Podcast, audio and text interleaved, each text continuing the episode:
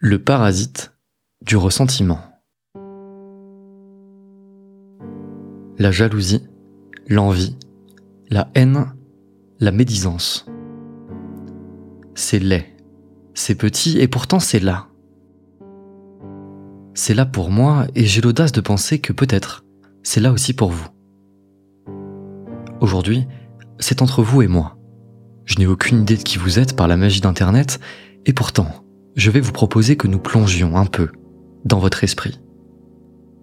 Pour ça, il va falloir que vous acceptiez de faire preuve d'une grande honnêteté vis-à-vis de vous-même, que vous consentiez à explorer et à remuer un peu les abysses de votre esprit. L'exercice de pensée qui suit ne peut fonctionner que si vous consentez à être vrai avec vous, un petit quart d'heure tout au plus. Nous allons chercher votre monstre intérieur, nous allons le ramener à la surface, le temps d'un épisode, et s'expliquer un peu avec lui. Et croyez-moi, il a des choses à nous dire. Bienvenue au dolmen.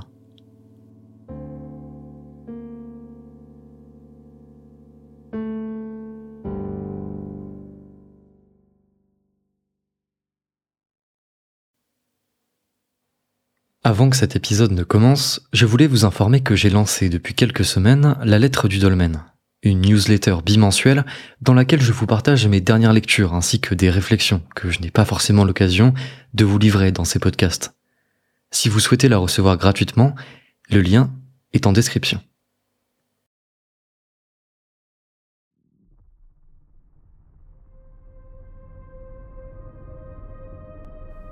Je ne peux pas vous dire si tout le monde est comme moi, n'ayant accès qu'à mon esprit. Mais me concernant, le ressentiment, la jalousie et l'envie sont des composantes extrêmement communes de mon expérience humaine. Des sentiments sombres qui parcellent et décorent mon expérience du réel. Pendant longtemps, je n'ai rien fait pour les traiter. Je les ai laissés vivre, je les ai laissés empiéter sur ma vision du monde, jusqu'à ce qu'ils colorent complètement, ou au moins en partie, mon univers mental. J'ai lu récemment le livre du philosophe allemand Max Scheller, L'homme du ressentiment. Scheller y décrit de long en large cette attitude, celle de l'homme qui accumule de la rancœur, de la haine contre le monde, dont l'existence finit par n'être plus qu'une réaction libidineuse et vulgaire. Je pense que cette attitude nous guette tous à un certain point. En fait, comme l'explique brillamment Scheller, le ressentiment n'est rien d'autre qu'une protection celle de l'homme qui a échoué, et qui, plutôt que de regarder son échec en face, se met à détester tout ce qu'il désirait par le passé. Je pense que vous pourriez voir ça un peu comme ceci. Un homme se lève un matin. À son balcon, le soleil brille et il voit passer un marcheur avec son sac à dos, tout sourire. Il le salue et se dit ⁇ Qu'est-ce que j'aimerais voyager ?⁇ la liberté, l'aventure, voilà qui doit être vraiment une sensation extraordinaire. Puis il retourne chez lui, part au travail, et les jours passent. Un autre matin, il retombe sur le même marcheur. Mais d'un coup, sa réaction n'est plus la même. La vue du marcheur provoque chez lui une certaine mélancolie, une tristesse. Il l'envie. Les jours d'après, il n'ouvrira plus ses volets. Quelques mois plus tard, il se mettra à vivement critiquer les marcheurs. Puis, dans son stade le plus radical, tout ce qui lui rappelle le sentiment de liberté et de d'audace.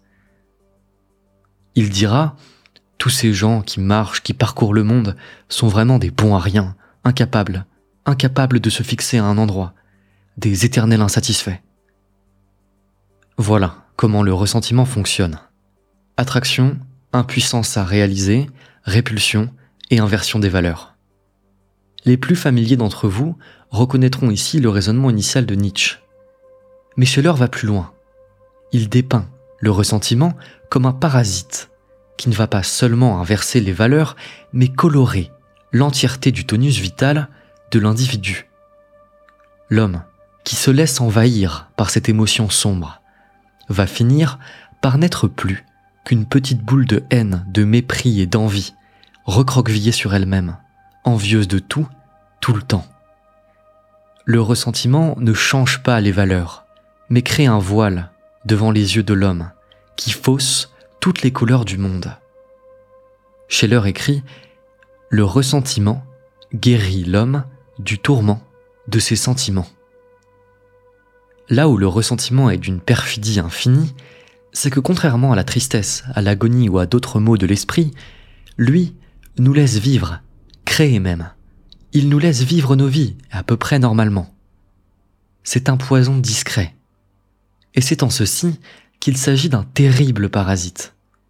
Il ne nous empêche pas de vivre, mais il conditionne la manière dont il nous autorise à le faire. Sous son emprise, l'homme se met à créer, bien sûr, mais animé par une énergie sombre, tout est perverti. Il n'agit plus pour lui ou pour la beauté du geste, mais pour se venger, pour alimenter et combler quelque chose. La plus belle énergie de l'homme est pervertie, au profit des plus bas instincts. Ainsi, vous pouvez parfaitement vivre dans le ressentiment et créer, entreprendre, aimer, agir, mais vous le ferez toujours en réaction à quelque chose. Et c'est sur ce dernier point que va se concentrer la solution que je vous propose dans cet épisode.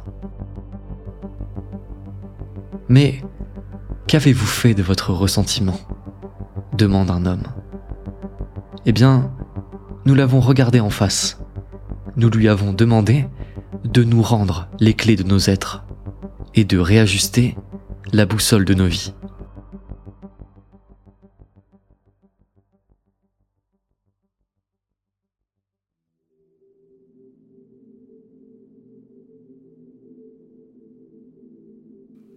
Un soir, une fois votre journée achevée, prenez un petit quart d'heure, seul. Ouvrez un carnet vierge et inscrivez ressentiment et regret. Le ressentiment, s'il est perfide et insidieux, possède une immense faiblesse, sa lisibilité. Contrairement à la peur, au désir ou à d'autres sentiments, la source du ressentiment est assez facile à retrouver et à lire. Si vous êtes suffisamment vrai avec vous, dans le secret de vos consciences, vous parviendrez à noter sur ce carnet quelques objets, quelques artefacts dont vous savez qu'ils alimentent cette énergie sombre au fond de vous. C'est un effort. Certains y arriveront évidemment plus facilement que d'autres. Ces objets du ressentiment doivent être des choses sur lesquelles vous avez un jugement profondément ambivalent. À la fois des choses que vous haïssez profondément en façade, que vous critiquez amèrement devant qui veut l'entendre, mais qui, dans le même temps, ont un pouvoir d'attraction très puissant sur vous. Ce sont des objets gênants, que l'on critique d'autant plus amèrement que nous ne voudrions pas que le monde sache que, peut-être, nous les désirons en secret c'est un exercice d'authenticité avec soi-même. Si vous le voulez, mettez pause à cet épisode, attrapez un carnet et essayez de décrire ce parasite, de mettre des mots sur votre ressentiment vicieux. Si vous vous sentez un peu gêné, si vous avez l'impression de parler à une part de vous qui demeure toujours dans l'ombre, c'est normal. Le processus nécessite que vous acceptiez de laisser s'exprimer cette part. Les mots qui vont vous venir doivent faussement vous étonner. L'esprit déteste le chaos. Il a besoin de clarté, de stabilité, de vision. Le ressentiment est un processus adaptatif qui favorise cet équilibre. Plutôt que de nous faire regarder l'impuissance à atteindre un objet ou à incarner une idée, ce qui créera inévitablement de l'entropie notre esprit va se stabiliser en déclenchant le processus de ressentiment. L'esprit a besoin d'une histoire, une histoire où le moi, ou le nous, le personnage principal, sera toujours en bonne posture. C'est à ça que sert le mécanisme du ressentiment. Maintenir notre équilibre psychique, quitte à sacrifier le monde, et surtout à sacrifier nos aspirations premières. C'est ici les choses deviennent fascinantes. Si vous êtes capable d'utiliser ce carnet à haine de manière adéquate, comme un endroit d'expression pour vos objets de ressentiment les plus vicieux, alors vous allez aussi pouvoir l'utiliser pour retrouver vos désirs les plus profonds, Posez-vous la question de ce qui vous rend le plus petit, misérable, envieux, haineux, aigri, rabougri. Car c'est précisément ce vers quoi, irrépressiblement, une part de vous tendra toujours. Que vous ayez inscrit richesse, pouvoir, liberté, amour, naïveté, ou même réussite, talent, beauté, peu importe. Si vous l'avez fait correctement, ce ou ces mots doivent déclencher chez vous un double sentiment paradoxal. Maintenant que le point d'origine, de développement du parasite est inscrit sur le papier, vous êtes face à un choix terrible. Un choix incroyablement difficile. Risquer ou ne pas risquer Car c'est ici que toute la question réside. Vous vous trouvez à nouveau à la croisée des chemins. Celui où, malgré vous, vous aviez choisi la voie du ressentiment, de l'inhibition, de la revanche mesquine. Mais quel est l'autre chemin? Eh bien, c'est celui de l'action. Il est difficile, long, périlleux, incertain, et très majoritairement décevant. Mais, mais il n'est pas sombre. En utilisant la feuille de route de mon ressentiment à l'envers, je retombe sur des désirs, des envies, qui certes ne plairont pas au monde, mais des désirs qui me sont propres, des inaliénables, des ineffaçables. C'est cela, devenir son ennemi. C'est ainsi que la célèbre phrase doit être comprise et pas autrement. Devenez l'archétype de votre haine la plus irrationnelle, car il n'y a que dans cette quête que votre être agira de manière pleine et pure. Vous voulez connaître vos désirs les plus vifs, vos désirs fumants et sulfureux, ceux que rien n'explique et qui sont pourtant à l'origine de votre individualité Regardez votre monstre du ressentiment en face, car il ne fait qu'une chose, les éloigner le plus possible de vous. Le monstre du ressentiment est un immense ballon que la conscience peut crever pour découvrir les joyaux qu'il cachait. Ces joyaux, sont rarement présentables au monde. Ils ne font pas partie de ces désirs dont on peut librement se vanter en société, ni de ceux d'ailleurs qui nous donnent bonne conscience. Mais c'est là qu'est tout le secret. Vos besoins, vos véritables envies profondes, n'ont aucun compte à rendre au monde ou à qui que ce soit. Vous avez parfaitement le droit de désirer l'impossible, l'impensable, le mal vu, l'inatteignable, et de vous battre de tout votre être pour lui. Car au fond, il vaut peut-être mieux passer sa vie à poursuivre une envie que la vie nous refuse, plutôt que de sombrer dans le poison de l'impuissance résignée. Ne crachez pas sur les oiseaux qui s'envolent avant que vous ne les attrapiez.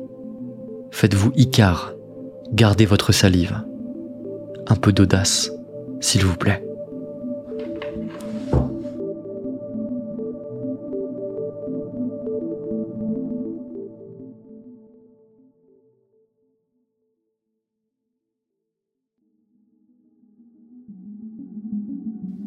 Nous arrivons à la fin de cet épisode, j'espère comme d'habitude qu'il vous aura plu, que vous y aurez trouvé des éléments pour alimenter votre réflexion. Si vous souhaitez vous procurer le livre de Max Scheller sur l'homme du ressentiment, je vous ai mis un lien en description euh, vers l'ouvrage. Par ailleurs, je me permets de vous rappeler que vous pouvez trouver la lettre du dolmen que je vais éditer deux fois par mois et dans laquelle je vous partagerai des recommandations lecture et des réflexions que je n'ai pas forcément le temps de vous exposer dans ces podcasts. Pour vous y inscrire, le lien est encore une fois en description. Et quant à moi, eh bien je vous dis à la prochaine.